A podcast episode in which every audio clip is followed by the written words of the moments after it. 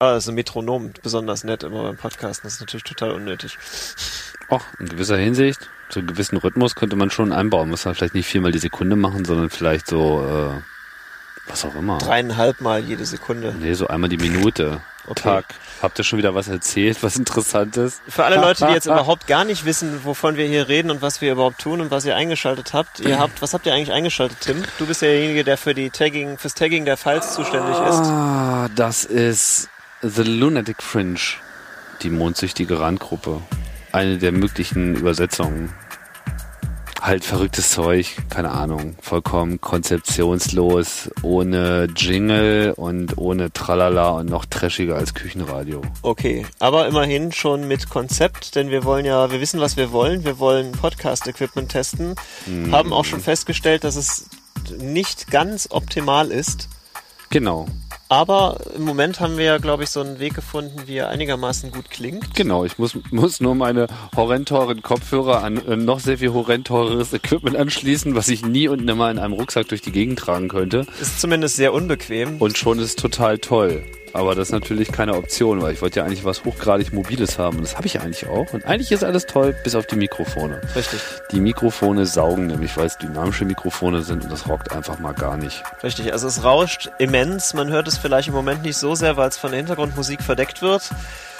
Äh, also es rauscht einfach mal wahnsinnig. Und zweites Problem ist vielleicht auch, dass das Audio-Interface, was der Tim benutzt, die Eingänge nicht so vollständig äh, gut wiedergeben kann, beziehungsweise man kann den Gain nicht so hoch drehen. Und das ist noch das Beste, was ich ausprobiert habe. Also es gab ein paar, die waren so dermaßen katastrophal, das ging gar nicht. Also schön wäre halt noch, wenn das Ding nicht einfach nur so äh, Maximalanschlag und ich mache jetzt nicht lauter, sondern vielleicht noch so plus 10 dB könnte im Gain-Regler. Also für alle, die gar keine Ahnung von Audio haben, das ist die Lautstärke, die man noch so ein bisschen oben drauf geben kann. Weil das Problem ist, dass es doch relativ leise ist, wenn es in den Rechner kommt und man will das eigentlich nicht nachträglich so im PC dann noch lauter machen, inklusive dem Rauschen, sondern man will eigentlich Vorverstärker haben, die auch ohne Rauschen schon ein relativ gutes Eingangssignal vom Mikrofon bieten können. So sieht das aus. Und das scheint aber dünn gesät zu sein. Ich dachte ja am Anfang, das könnte ja das Problem nicht sein, aber es ist tatsächlich das Problem. Also erstmal gute Vorverstärker äh, ist schon mal A und O und ähm, ja, es gibt kaum Equipment, was das hat. Was wir gleich noch testen könnten, wäre mein Kondensatormikrofon hier aus dem Studio einfach mal an dein Interface anzuschließen, um zu gucken, ob sich dieses Rauschproblem etwas minimiert. Also um quasi zu gucken, ob die Eingänge gut sind von dem Verstärker und ob das Ding im Grunde genommen ein gutes Signal liefert, wenn man das auf Phantomspeisung stellt. Das heißt, du musst ja eigentlich nur dieses schwarze Teil da anschließen. Richtig. Nur das passiert, da passiert im Moment noch gar nichts, weil wir uns dann auch nicht hören. Zumindest nicht über das Mikrofon, weil es gerade nicht eingestellt ist im Audio-Device hier. Weil wir ein Virtual Audio Device bräuchten. Ja. Okay, also auf diesen beiden LCD-Monitoren, die vorhin stehen, läuft ein fettes, voll ausgefahrenes äh, Logic Pro. Welches TFT-Monitore sind? Was habe ich gesagt? LCD. Was wir schon lange nicht mehr haben, Ah, okay. oder? Ja, ne? Doch, kann man, Das kann man. TFT ist doch auch nur eine Variante von LCD. Thin Film Transistor. Liquid Crystal Display. Man kann da jetzt drüber bestimmt stundenlang googeln, wie Ja. Tim das jetzt auch gerade schon macht. Und er befragt die Wikipedia nach dem Inhalt des Dünnschicht-Transistors, auch Genau. TFT genannt. Das ist ein spezieller Feldeffekt-Transistor, mit dem großflächige elektronische Schaltungen hergestellt werden können. Bla bla bla. Was ja vom Prinzip- Eine weit verbreitete Anwendung ist die Ansteuerung von Flüssigkristall-Flachbildschirmen. Okay. Genau. So. Und dann brauchst Was du ja halt, wieder Liquid Crystal heißen würde. Ja, also TFT ist im Prinzip nichts anderes als die zum Einsatz kommende Technik, um eine Aktivmatrix-LCD zu haben, im Gegensatz zu den Passivmatrix-LCDs, die wir früher hatten, wo halt im Prinzip genau wie beim CRT so ein Screen-Refresh war. Und durch dieses langsame Updaten hat es halt immer diesen wabernden, diese wabernden Updates. Und beim TFT, also beim Aktivmatrix, hast du das eben nicht. Gut, Weil aber pro Pixel eben eigene Transistoren, die eben separat geschaltet werden können. Also wir schauen jetzt auf TFTs oder LCDs oder whatever. Und da sind viele Knöpfe drauf. Viele Knöpfe vor allem deshalb, weil, und du, warte mal, dein Tascam ist jetzt über Firewire angeschlossen und du hast da Richtig. echt keine Delays. Wenn ich das bei mir anschließe, dieses Firewire-Device, dann frisst es immer gleich 20% von meiner CPU-Zeit. das ist eigentlich ein bisschen schade, ja. Also auch vollkommen Ich unklar. weiß auch gar nicht hier, ich kann ja mal gerade Aktivitätsanzeige aufrufen hier irgendwie, ob der irgendwas sagt, was wir jetzt gerade ja so verbraten. Naja, naja, okay. Also es braucht schon im Moment was. Allerdings muss man jetzt dazu sagen, zu der Verteidigung, zu meiner Verteidigung, er nimmt jetzt gerade das Ganze in ähm, 24-Bit auf. Mhm. Also ist das auch so ein bisschen Plattenschieberei jetzt, die zwei Kanäle da aufzunehmen. Das heißt, ich kann Dann sind immer noch viele Bits am Start. Ja, genau. Aber du kriegst da irgendwie bedeutend mehr Pegel als ich jetzt, wenn ich das an meinen Teil anschließe, wenn ich so laut rede. Ja, und es ist noch nicht Woran mal Dynamik, ist noch nicht mal dynamisch nachbearbeitet. Also naja, es es ist halt sind einfach die Vorverstärker. bessere Vorverstärker. Genau. Also was lernen wir? Erste Lektion gelernt. Ja. Kauft euch gute Vorverstärker. Kauft euch gute, ach, ja, aber es ist scheiße teuer, die ganze Nummer. Beziehungsweise kauft euch Kondensatormikrofone, weil Das dynamische Mikrofone ja. sind einfach nicht. Dynamische Mikrofone sind nur dann gut, wenn man was zum Reinschreien braucht, also wenn man auf der Bühne steht oder wenn man irgendwie eh auf der Straße steht und wenn man äh, von vornherein einen großen Unterschied zwischen dem Gesprochenen und dem ganzen Umfeld braucht. Also wenn man in so einer Menschenmasse steht und Leute interviewt, ist ein dynamisches Mikrofon extrem von Vorteil, weil direkt reinplappern ist kein Problem. Aber du hast Richtig. halt immer das Umfeld drumherum, was du eben möglichst ausblenden möchtest, da ist prima. Und haben auch diese Teile hier auch durchaus einen Vorteil. Was ich schon erzählt hatte, Ja, ja, ja. sitzt im Boot, hast direkt einen Außenborder neben dir, äh, wunderbar. Wobei, wenn man ein gutes Mikrofonhandling hat, also wenn man das auch relativ gut abschätzen kann, das Mikrofon immer gut hält, dann äh, eignen sich auch Kondensatormikrofone wunderbar für so Interviewsachen, weil die eigentlich auch in sehr guter Richtcharakteristik erhältlich sind. Also so super. Keule, super Keule oder sowas Ja. will man dann fast schon haben.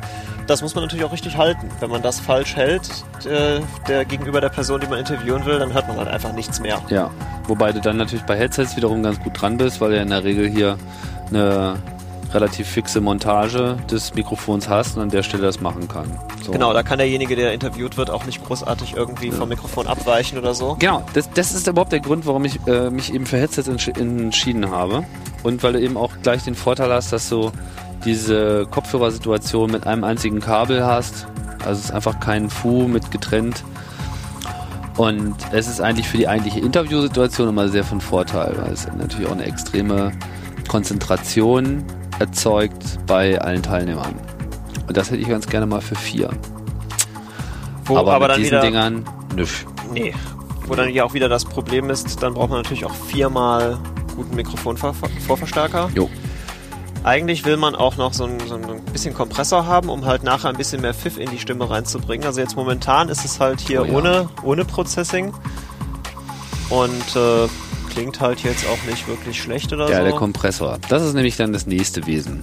Also wenn man den Schall mal gewandelt hat, im Idealfall eben mit einem Kondensatormikrofon. Das Kondensatormikrofon, um es nochmal ganz deutlich gesagt zu haben, ist gegenüber dem dynamischen Mikrofon nicht auf Basis einer sich äh, äh, einer Spule, in der sich ein Kern bewegt. Also nicht durch dieses normale induktive Prinzip, wo man relativ viel Luft Schwelldruck äh, entstehen lassen muss, um da überhaupt erstmal ein Signal rauszukriegen und wo dann auch die Signale, die durch dieses dynamische Mikrofon erzeugt werden, relativ gering sind. Nein, man nimmt ein Kondensatormikrofon, das im Wesentlichen eben, wie der Name so schön sagt, auf einem Kondensator äh, beruht. Das heißt, man hat die beiden Metallplatten eines Kondensators und durch den Luftdruck wird der Abstand zwischen diesen beiden Kondensatorplatten variiert. Das ist natürlich eine sehr viel filigranere Geschichte, deswegen sind diese Mikrofone in der Lage, sehr viel Detailreichtum aufzunehmen, was erstmal ein Vorteil ist. So, ich habe auch gerade mal Aber das CPU-Problem erörtert, um dir mal gerade dazwischen Moin. zu gehen. Nee, ich muss das zu Ende erklären. Okay. Und ähm, weil, genau, ich wollte gerade sagen, das Detail, der Detailreichtum des Kondensatormikrofons ist auch der Nachteil des Kondensatormikrofons, wie vorhin schon erwähnt. Man kriegt dann eben sehr viel Umgebung auch noch mit dazu und da muss man eben zusehen, dass man Schall, Echo und ähnliche Sachen und Quereinflüsse äh, ganz gut rausfiltert, wo natürlich so ein Tonstudio schon mal prima ist, wo wir hier sitzen. So, und was hast du jetzt gemacht? Richtig, ich habe jetzt einfach mal das iTunes zugemacht, weil es gerade Podcast im Updaten war. Und, wahrscheinlich die gleich wieder 80% CPU haben wollte. Systemlast jetzt eigentlich, wenn man sich das mal anguckt, die ist eigentlich lachhaft. Die ist gerade zum... Ja, du hast hier aber auch eine fette Doppel-G5-Mühle am Start, muss ich dazu sagen. Da ist ja mein übrigens kleines nicht unterm, G4. die übrigens nicht unterm Tisch steht, wo du gerade hinguckst, sondern, Sondern? die steht nebenan im Serverraum, Kick an. weil äh, du willst im Studio keinen Krach haben. Nee, nee. Und wie hast du das USB so problemlos verlängert bekommen? Das ist ja alles kein USB hier. Wo ist denn hier USB? Das ist nur eine Tastatur, die ich hier sehe. Genau. Genau. Der Rest ist Firewire. Ja. Das ist klar. Aber war das ein Problem, irgendwie Nö. das USB so lang zu machen? Einfach nur Kabel oder musstest du nochmal... Das sind irgendwie fünf Meter und dann war's das. Okay, Es geht hier quasi direkt so. durch die Wand durch da unten, wo dieser dicke Kabelkanal an der Wand ist. verstehe. Einmal durch die Wand in den Serverraum und da steht halt die ganze Mühle und da stehen auch nochmal so zwei Festplatten und so ein RAID und dann geht das eigentlich. So, jetzt nochmal weiter. Also wir haben festgestellt, es ist toll, ein gutes Mikrofon zu haben und eigentlich will man mit Kondensatormikrofonen arbeiten. Eigentlich auch dann, wenn man ein Headset hat. Eigentlich will man sowieso immer ein Kondensatormikrofon haben. Es sei denn, in diesen Ich laufe durch die Love Parade und frage mal alle Leute nach dem Wetter-Modus. Den wir aber selten genug haben. So, und dass wir dann auch noch festgestellt haben, ist, dass das total prima ist, wenn man einen Kompressor hat. Weil ein Kompressor hebt so schön die Lautstärke erstmal grundsätzlich gehört an. Also eigentlich macht ein Kompressor natürlich erstmal andersrum. Er komprimiert die Stimme, aber da er nur die lauten Stellen komprimiert, die, die quasi über einen gewissen Schwellwert hinausgehen, kann man das Gesamtsignal anheben. Das heißt, die gesamte Stimme wird lauter, subjektiv gesehen, Mhm. und äh, natürlich dadurch auch besser verständlich, dadurch, dass die leisen Stellen wesentlich lauter werden. Was natürlich ich, bei Also ich schlechten muss sagen, als Anfänger habe ich immer das, die Verwendung des Wortes Kompression hat mich total verwirrt. Einerseits natürlich, wenn man ein Nerd ist, denkt man die ganze Zeit an Bitreduktion. Darum geht's ja nicht, sondern es geht ja darum, den Pegel zu reduzieren. Richtig? Und aber ein Kompressor macht halt nicht nur das, sondern er Ermöglicht einem komprimiert quasi es quasi von beiden Seiten. Das heißt, er macht das, was leise ist, laut. Und er macht das, was laut ist, leise. Und das tut er aber nicht linear, sondern nach irgendeinem, tja, magischen Voodoo, der sich teilweise bei ganz einfachen Kompressorschaltungen oder Kompressor-Plugins auch für Software mit so drei, vier, fünf Parametern ganz gut eingrenzen lässt. Aber wenn man halt so ein dediziertes 19 Zoll Teil hat, wie du das hier hast, da gibt's ja dann sehr viel Automatiken und Frequenzabhängigkeiten, somit das auch noch besser funktioniert. Mit anderen Worten, Kompressor ist Voodoo. Okay. Define Kompressor Voodoo. Naja, ist halt einfach Voodoo. Es ist einfach mal nicht so eine Technik, die äh, äh, man geht nicht in den Supermarkt und sagt guten Tag, ein Kompressor, sondern äh, man geht in so einen edel, äh, wir sind die arrogantesten von allen Audioladen rein und sagt guten Tag, ein Kompressor und dann wird man erstmal ausgelacht. Ja, genau, weil Sowas halt. es gibt einfach 20.000 Anwendungsfälle, wo man einen Kompressor brauchen kann und wo man auch vor allen Dingen überall andere Einstellungen braucht. Jetzt ist das schön bei diesen Channel Strip, wie sie sich nennen hier, diese 19 Zoll Geräte, die dann einen Kanal machen. Es gibt auch welche, die können mehrere Kanäle, die kosten dann auch entsprechend ein Vielfaches des Grundpreises. Ähm, ich habe jetzt hier so ein Einkanalteil, also quasi SPL Track One genau, gibt's auch als Track 2 und als Track 4. mit dann entsprechend zwei oder vier Kanälen. Richtig, genau. Kann dann das gleiche, sieht auch ähnlich aus, ist halt ähnlich aufgebaut. Track One ist halt hier so eine Höheneinheit, hat relativ wenig Regler für das, was es intern macht. Also ist eigentlich relativ einfach einzustellen. Und was ganz gut bei dem Gerät ist, man kann die Parameter nicht zu sehr überstrapazieren. Also man hat zwar einen relativ großen Spielraum zum Einstellen, aber man kann es nie so einstellen oder es geht nur schwer so einzustellen, dass es irgendwie beschissen klingt. Also zum Beispiel, dass das Signal zu sehr pumpt. Wenn, man- wenn man zu sehr komprimiert, hat man zum Beispiel schon mal auf das Pumpen. Das heißt, wenn laute Sachen kommen, die werden massiv runtergedrückt in der Lautstärke und die leisen Sachen werden dadurch natürlich extrem hervorgehoben. Und äh, jedes Mal, wenn man ein bisschen lauter spricht, hört es sich total pumpend an. Das schafft man hier also nicht so leicht. Also selbst mit vollen Kompressionseinstellungen hier geht das noch relativ gut. Ich kann ja mal gerade den Kompressor was hochdrehen hier und das Make-up hinterher weg. Also das wäre jetzt zum Beispiel so ein Setup. Du bist was- da dran angeschlossen. Ich bin da jetzt genau. beide. Nee, nee, meiner ist jetzt nur daran angeschlossen. Das wäre jetzt hier so ein Setup, was also schon ziemlich bedenklich ist. Man hört das jetzt hier, wenn ich ganz leise rede, dann bin ich auch relativ laut schon. Und man hört auch jedes Einatmen und jedes Schmatzen jetzt mittlerweile. Und wenn ich halt laut rede, dann wird's halt extrem komprimiert. Und das ist quasi dieses Pumpen, was man eigentlich nicht haben will. So, ich drehe das mal gerade wieder auf normale Werte zurück, dass das auch Was einigermaßen gleich klingt. Bitte? Was meinst du jetzt? Also ich habe das nicht begriffen, was genau jetzt hier gepumpt hat. Ja, Ich meine, das ist doch der gewünschte Effekt, dass wenn du schreist, das ist leise. Ja, aber nicht in dem Umfang. Weil wenn ich jetzt was Leises rede oder wenn ich in allgemein was leise rede und ich rede dann lauter, Ja. verändert sich nicht großartig was. so, verstehe. Also- Dir ist es zu einheitlich. Es ist so stark komprimiert, Ja, dass man, man- den Unterschied nicht mehr Man merkt. meint eigentlich, wenn man laut redet, dass der Pegel geringer wird. Ach, ist das so? Ja. Ah. Also angenommen, ich rede jetzt hier in der Lautstärke, das ist relativ gut verständlich. Dann mach doch mal nochmal so, wie du es gerne hättest. Ja, also wie ich es gerne hätte, das ist auf jeden Fall hier so irgendwo in der Richtung hier, dass nicht so wahnsinnig viel komprimiert wird. Eigentlich wird im Moment wird gar nicht komprimiert. Na, jetzt leg doch mal laut. laut. Ja, jetzt rede ich mal laut und es ist eigentlich im Moment schon zu laut. Das ist so, jetzt übersteuert. genau, da war es kurz übersteuert, weil der Kompressionsfaktor nicht hoch genug war. Der hat sich nicht quasi genug gegen meine Stimme aufgelehnt. Ähm, wenn man das ganz verhindern will, dann drückt man hier auf diesen Knopf Limit und dann äh, sagt der Kompressor so bis dahin und keinen Schritt weiter und das äh, zieht er auch gnadenlos durch. Dann soll doch nochmal laut. Dann kann man nämlich jetzt hier reinschreien ohne Ende. Das tut gar nichts, weil, Moment, warum habe ich jetzt hier, ah, okay, Fehler, Fehler meinerseits, so. Genau, jetzt kann man hier nämlich reinschreien, wie man will und äh, Und das klang jetzt auch lauter, oder war das für dich auch Pumperei? es verzerrt halt irgendwie das Klangbild. Weil wenn du leise redest, klingt's normal. Und wenn du laut redest, klingt's ziemlich zusammengedrückt. Ja gut, aber dafür ist es nicht übersteuert und man hört ja, dass du laut sein willst. Und das ist ja eigentlich genau das, was man verhindern will, oder nicht? Oder welche, Hm. welchen Effekt hättest du denn jetzt gerne?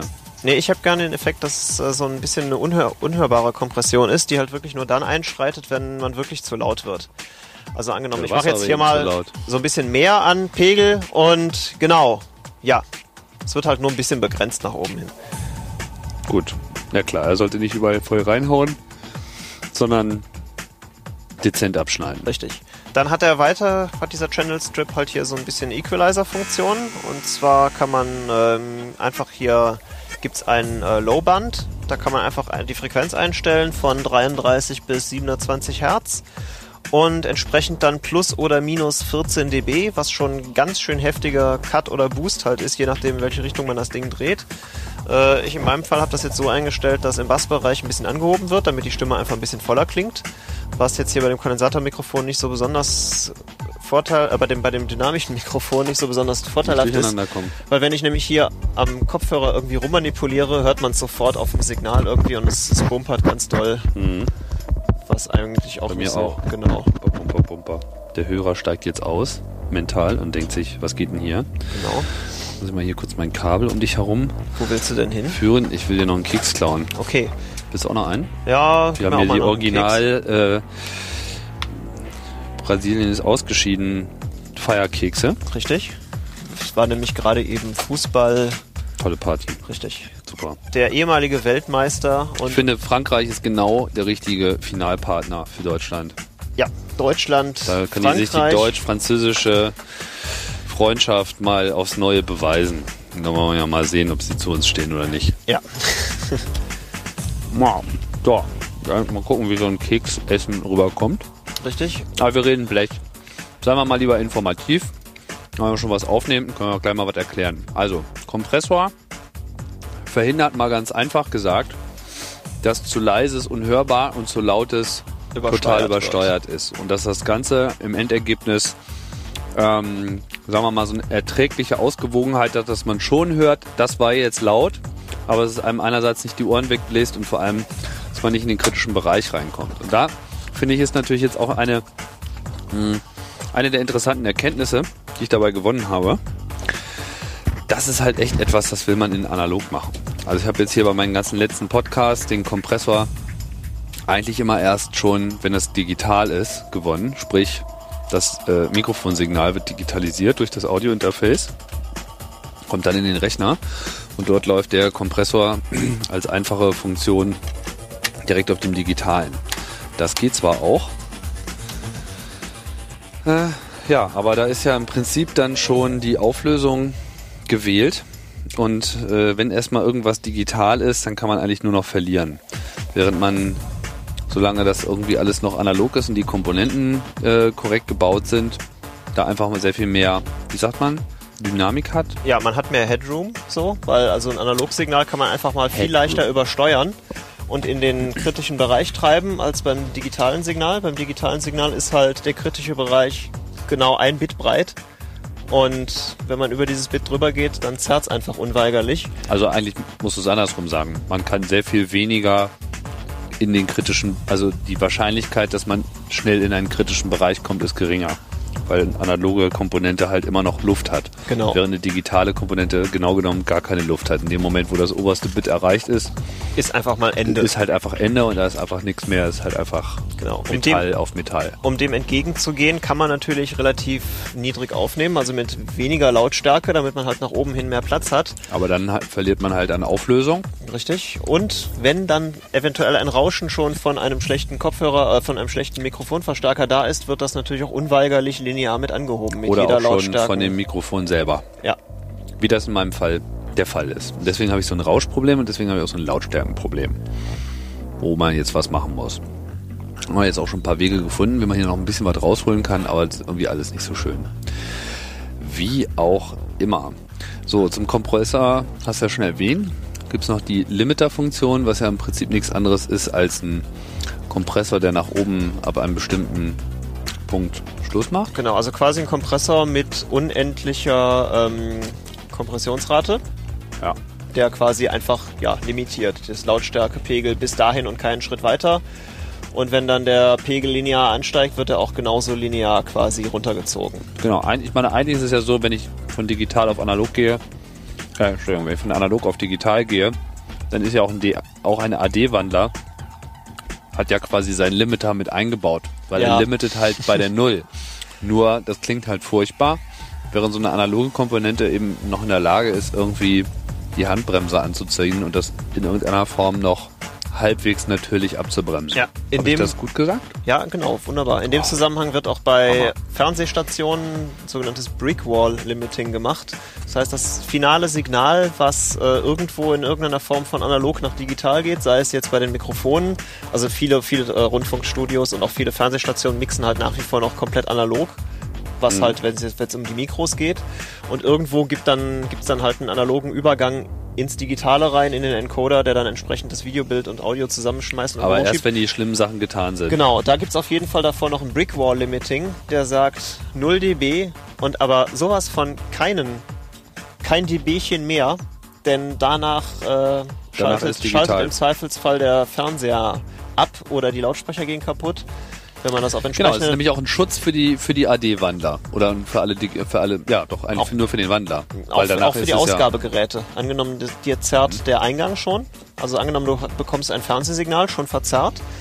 Und das Fernsehsignal gibst du jetzt in entsprechender Lautstärke auf eine dicke Beschallungsanlage. Wenn die Beschallungsanlage auf einmal Rechtecksignal machen muss, dann kann das schon mal sein, dass du damit so Membranweitschießen betreibst. Oh, und dann hat man sozusagen dann die Gäste der Veranstaltung auch gleich noch mit auf dem Gewissen. Richtig. Wow.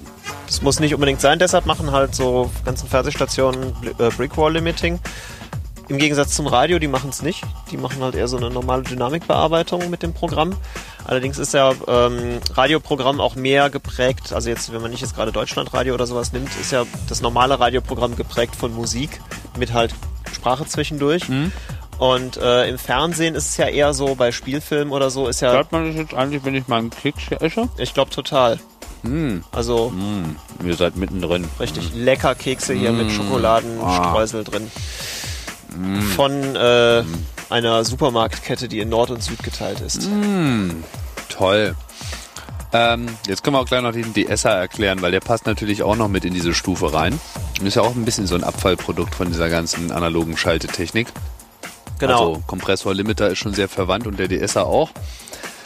Was macht der genau? Der erkennt quasi die Zischlaute, also Zich, Zischlaute, sowas jetzt, was ich jetzt hier gerade mache und was in den S drin ist und ähm, auch so in? T, T, T.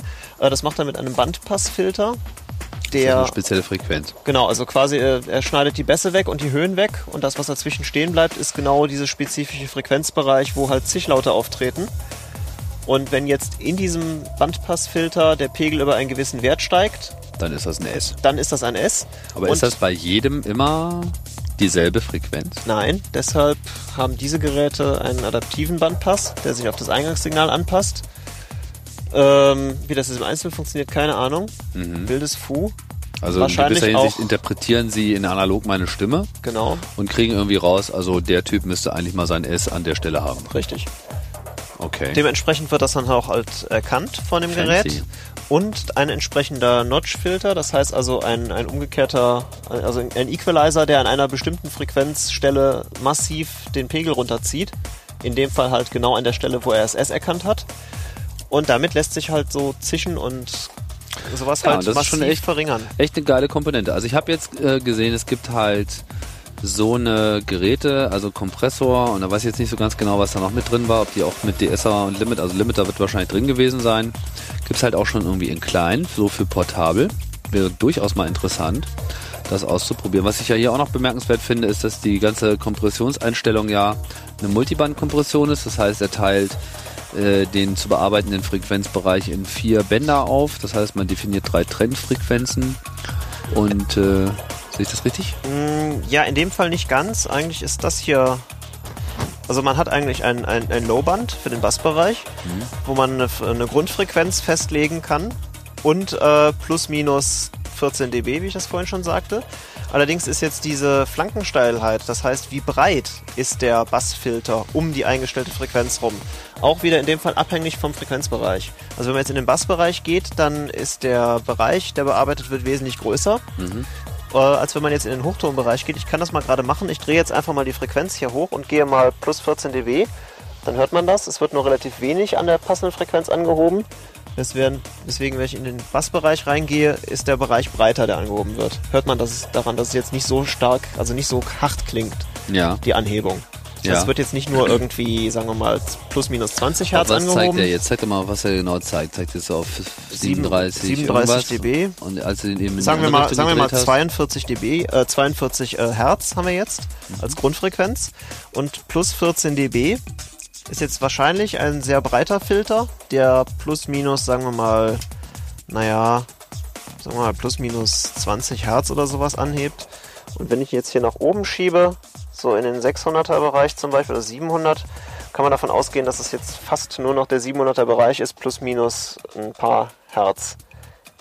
Jetzt halt ein sehr schmalbandiger Filter, weil eigentlich will man in so einem Bereich nicht groß anheben, weil wenn, dann ist das bloß, um irgendwie eine Stimme etwas transparenter oder klarer zu machen oder um halt störende Frequenzen rauszunehmen. Aber Also auch so. Tritt und Trittschall und so eine Geschichten. Gut, das, das kann man noch hier durch ein, das, das Rauschen, was ihr hört, ist irgendwann ein T-Shirt, was hier gerade ans Mikrofon gekommen ist, ist nicht etwa irgendwie eine Einstellungssache. Rein mechanisches Problem. Ähm, für den Trittschall zu Ein kompensieren, gibt es hier noch einen Schalter dran, um eine Bassabsenkung zu machen. Also hier einfach Knöpfchen drücken und er schneidet alles unterhalb von 30 Hertz weg. So, sag mal was unter 30 Hertz. Ja, ich sag mal, was unter 30 Hertz. Ja, also man hört jetzt nicht wirklich einen Unterschied. aber es macht dann einen Unterschied, wenn ich zum Beispiel auf den Kopfhörer klopfe hier. Eins. So, machen wir mal, machen wir mal so hier. Und jetzt schalte ich mal an. Na, okay, man, man hört es man hört's jetzt im Moment nicht. Es ist auf jeden Fall, bei Headsets macht sich wahrscheinlich nicht so sehr bemerkbar, aber wo es sich bemerkbar macht, ist bei normalen Kondensatormikrofonen, bei Großmembran-Kondensatormikrofonen, die Wenn in man so, so, am Tisch hat und jemand klopft auf den Tisch. richtig, genau, die in so Angeln drin hängen oder die stehen auf dem Mhm. Boden angenommen und man, man trampelt jetzt auf dem Holzboden rum, der dann auch noch wackelt. Halt für den niederfrequenten Bereich. Dafür So. ist das ganz gut. Das heißt, das will man eigentlich alles in analog haben. Und eigentlich wäre es cool als Podcasting-Equipment, dass man ein Audio-Interface hat, was nicht nur einen Eingang hat für ein Kondensatormikrofon, sondern was im Prinzip ein Kompressor in analog, zumindest mit so einer, muss ja nicht so eine aufwendige Bedienung sein wie hier, aber das ist zumindest so, eine, so, ein- so ein halbwegs, zumindest mit einem Drehregler in irgendeiner Form äh, parametrisierbaren äh, Kompressor mit drin hat, weil dann eben das digitalisierte Signal, was da rauskommt, einfach schon mal befreit ist. Trotzdem, die ganze Software hier, auch Garagenband und äh, sicherlich auch dein Logic haben natürlich solche Möglichkeiten, Kompressoren auch in Software nachzubilden. Was sind da so deine Erfahrungen damit? Ähm, also ich mache meistens, wenn ich irgendwelche Musikproduktionen mache mit irgendwelchen Gesang, versuche ich immer den Großteil der Pegelunterschiede analog auszugleichen. Das heißt, hier an meinem Track One wird dann erstmal so das, die grobe Grundkompression gemacht. Nicht zu hart, weil man will der Stimme ja Freiraum lassen. Im Gegensatz hierzu bei so Talk-Sachen will man halt schon die Stimme relativ kompakt haben. Auch bei Jingles will man die Stimme relativ kompakt haben. Aber natürlich nicht bei irgendwelchen Gesängen oder sowas. Es sei denn, man macht jetzt hier so eine knallharte Dance-Produktion, die man absolut vor die Wand fahren will, mit vom, vom Sound her, wo irgendwie Ja, ja, ja. Druck, ne? Weißt du, Druck, genau. Aber wenn man durchschnittliche, gute Musik machen will, dann braucht man halt Dynamik in der Stimme. Die will man nicht kaputt machen. Aber man will auf der anderen Seite auch einen entsprechenden Lautstärkepegel erreichen, damit man was hat, was man bearbeiten kann. Man will ja nicht irgendwo bei minus 40 dB rumkrunkeln und dann nachher kein Signal zum Bearbeiten haben und den Rauschabstand damit noch mehr minimieren. sondern Ja. man will ja guten Pegel haben. Deswegen mache ich halt so eine kleine Vorkompression, um halt auch ganz laute Parts einfach ein bisschen zu droppen, damit es keine, keine Übersteuerung gibt. Angenommen, die Sängerin singt jetzt da gerade mit ihrer Mega-Rock-Röhre ins Mikrofon rein und ist an der Stelle einfach mal super laut, weil es die Situation gerade so toll, weil E-Gitarren im Hintergrund oder so, gibt richtig Druck. Dann will man natürlich nicht, dass die Aufnahme an der Stelle verzerrt. Und den Rest mache ich dann meistens in der Software, im Logic. Auch nochmal ein kleiner Vocal-Kompressor, den ich allerdings nachher einstelle, nachdem es aufgenommen ist. Damit man halt der Stimme nochmal den nötigen Druck geben kann. Aber also da hat man... Kompressor heißt im Prinzip auch wieder ein stinknormaler Kompressor, aber so parametrisiert, dass er eben auf Stimme optimiert ist. Genau, ja. Das heißt also, die äh, Attack-Zeiten relativ langsam. Attack-Zeit ist die Zeit, wo halt der Kompressor anspricht. Ja. Er soll halt nicht bei jedem kleinen, äh, bei jeder klitzekleinen Überlautstärke reagieren, sondern erst, wenn man etwas längere Zeit, wobei längere Zeit jetzt so schon im Bereich von 10 Millisekunden oder so ist. Also nicht jetzt so ein, zwei Sekunden, das ist natürlich viel zu lang, um irgendwie sinnvoll so eine Übersteuerung wegzukriegen, sondern man will den schon relativ schnell haben. Genau, jetzt haben wir vorhin ja ganz interessant mal ein paar alte Chaos-Radio-Episoden, insbesondere mal eine rausgenommen, wo sich mehrere Leute beschwert hatten, dass die einfach zu leise waren und das waren sie auch. Und wir sind jetzt hier noch nicht so ganz abgeschlossen damit, aber was schon mal geholfen hat, war äh, auf das Endmix-Ergebnis nochmal so einen Multiband-Kompressor draufzuwerfen, natürlich dann jetzt hier in Software und den so zu tunen, dass er eben einerseits die leisen Stellen rausgenommen hat und andererseits auch wenig gegen ja, kleine Störer, äh, wie zum Beispiel so Schmatzlaute, so, so eine Geschichten. Ja, ich darf auch nicht mit dem Mikrofon gegen mein T-Shirt kommen. Ähm, und äh, was war noch das andere? Ach ja, genau, und auch solche Klicks in der Musik, die natürlich dann immer solche Spikes erzeugen, also so besonders laute Stellen, obwohl sie eigentlich gar nicht als laut so wahrgenommen werden, weil sie viel zu kurz sind. Und wenn der Kompressor die übersieht, also nicht abdämmt, äh, nicht, nicht runterdrückt, dann hat das natürlich die unangenehme Auswirkung, dass diese Stellen sehr laut sind im Verhältnis zu allem anderen und wenn man dann das Ganze normalisiert, also mit anderen Worten auf den maximal möglichen Wert hochdehnt, in dem Fall 0 dB zum Beispiel bei 16 Bit, dann werden halt alle 16 Bits ausgenutzt. Genau, aber wenn dann halt ein so ein kleiner Schmatzer dabei ist, innerhalb einer Stunde Talk, der super laut ist, dann bleibt halt alles total leise. Genau, weil der gibt dann die maximale Lautstärke an und das will man halt eigentlich nicht. Genau, jetzt haben wir gerade das Experiment gemacht, diesen Attack-Wert, den du gerade angesprochen hast, von dem Kompressor so niedrig zu machen, dass Dass er auch dieses Schnalzen oder ganz kurze Laute nur mitbekommt. Also genau, so. jetzt muss ich die Datei hier nochmal in, äh, in meiner Soundtrack Pro Applikation öffnen. Jetzt bin ich mal gespannt, ob es geklappt hat. Auf jeden Fall sind die Dateien hier alle schön groß. Wow, ich habe nur noch 600 Megabyte frei. Na Hammer, das wird ja ein Fest. Ich glaube, ich kann hier mal eine Version kann ich mal wegschmeißen hier. Die hier. Weg damit. Mann, Festplattenplatz ist auch echt Mangelware, wie man's dreht. Ja, egal wie viel man hat, man hat immer Das zu wenig. Immer zu wenig. Aber ich kann echt sagen, als Podcaster ist man einfach unter 20 Gigabyte freien Plattenplatz echt aufgeschmissen. So. Und ich kann ja sagen, für Studiosachen und ähm, Musikaufnahmen ist man einfach mal unter 100 Gigabyte. Geht einfach nicht. ja. So. ja Grob. Also man kann Caches sagen, Rohdaten, Rohdaten an so einem 2 Minuten 30 Projekt oder an einem, sagen wir mal, ein 3 Minuten 20 Projekt oder so, nicht unter 50 Gigabyte. So. Hammer. Weil du hast im Schnitt hast du auch irgendwie 5, 6 Vocalspuren und einfach mal, wenn du dann noch die gesamte, gesamte Musik direkt live produzierst, also Einzelspuren und das irgendwelche Live-Instrumente sind, sei es Gitarre, Schlagzeug oder sonstiges, dann gehen die Gigabyte einfach nur wie nichts drauf.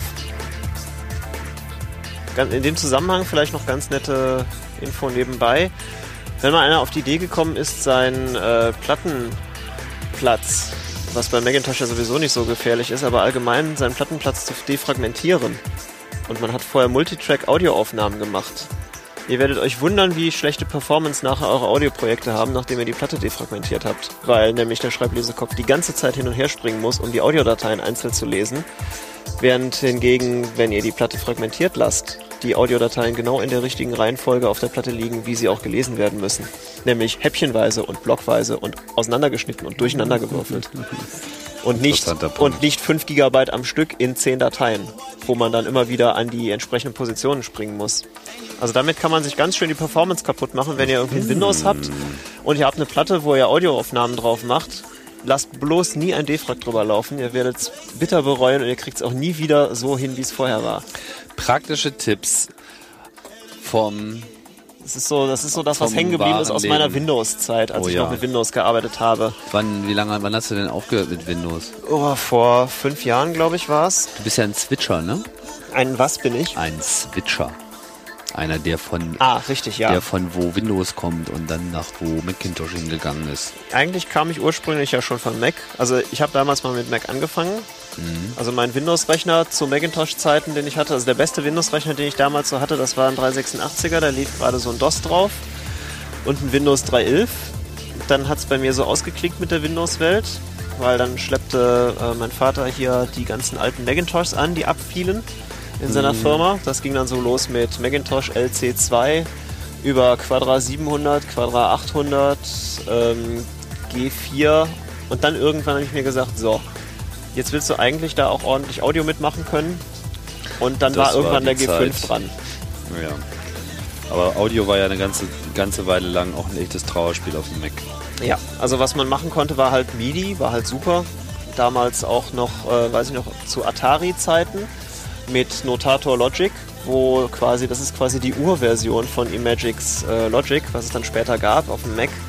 Notator Logic, quasi die, die Urversion, konnte auch nur MIDI, Audio nur über Umwege mit externen Interfaces, die halt Speicher hatten und irgendwie den Kram sampleten und abspielen konnten. Sowas gab es übrigens ja auch für den C64 damals. Da konnte man auch schon ganz gut Musik mitmachen, auch so richtige Multispurproduktion mit richtig schön Audio.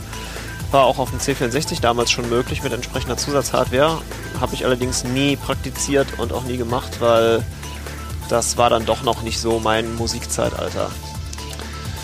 So, wo sind wir denn jetzt hier eigentlich äh, stehen geblieben bei unserem ganzen Audio-Fu hier? Wir wollen es mal ein bisschen entertaining halten, auch wenn das ja soweit ganz interessant war. Also wir haben jetzt im Prinzip erstmal die Problematik beschrieben, wie kriegt man das Signal äh, optimal ein und wo sind da die, die Pitfalls. Und man kann halt hier mit dem Kompressor gegebenenfalls auch noch schrottige äh, Ergebnisse wieder äh, hervorholen. Jetzt wollte ich mal schauen, wie das Ergebnis aussieht. Und ich muss sagen, Es sieht besser aus. es sieht definitiv viel besser aus. Also alle, die sich jetzt fragen, was besser aussieht, äh, wir haben gerade das Endergebnis des Chaos Radio Express 31, 31. nochmal wieder aufgemacht. Also quasi das nach der Dynamikbearbeitung mit dem Multibandkompressor im Summenausgang. Also wir haben quasi einen Multibandkompressor in die Summe gehangen und haben da die Attack-Zeit relativ gering eingestellt, sodass er auf kleine, kurze Knackser und Schmalzer und Schnatzer oder sowas, wie man die auch immer nennen mag, reagiert.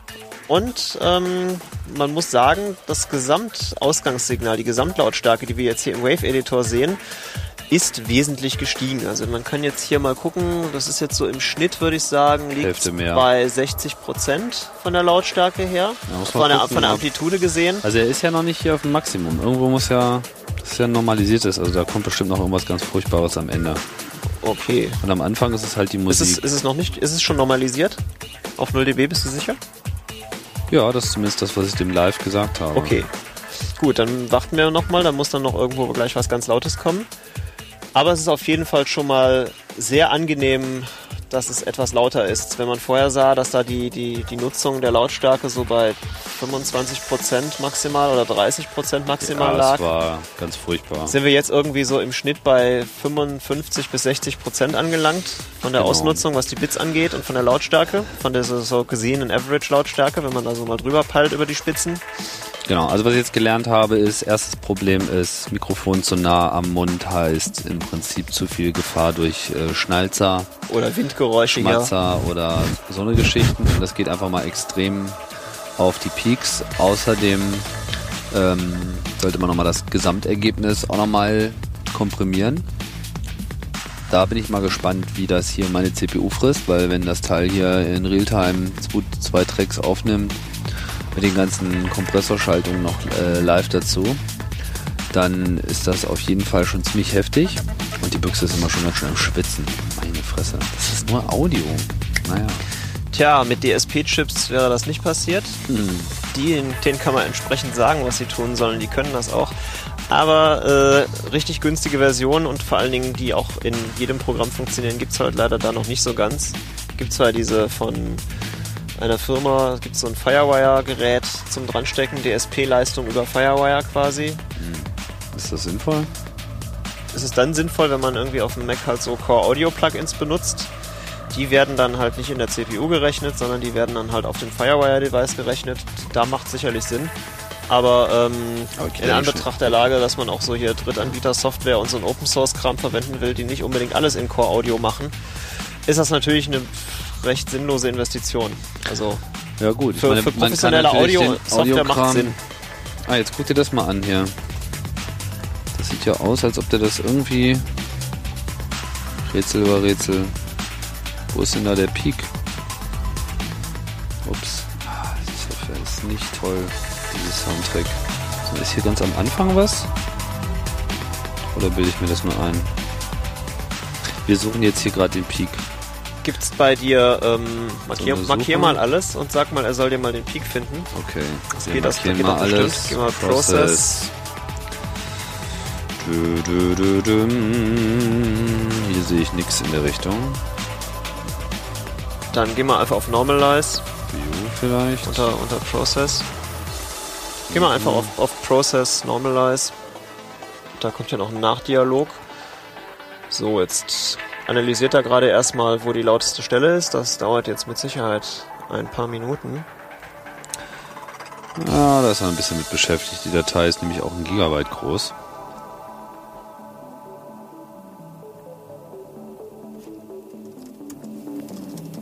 Kann ich hier nebenbei im Chat noch gleich einen Termin machen? Ist doch gerade eine schöne Stelle. Das wird zwar, das wird dann, das, ist, das wird dann zwar kein Podcast, leider. Ach ja, ich habe ja noch so viele schöne Themen auf Halde.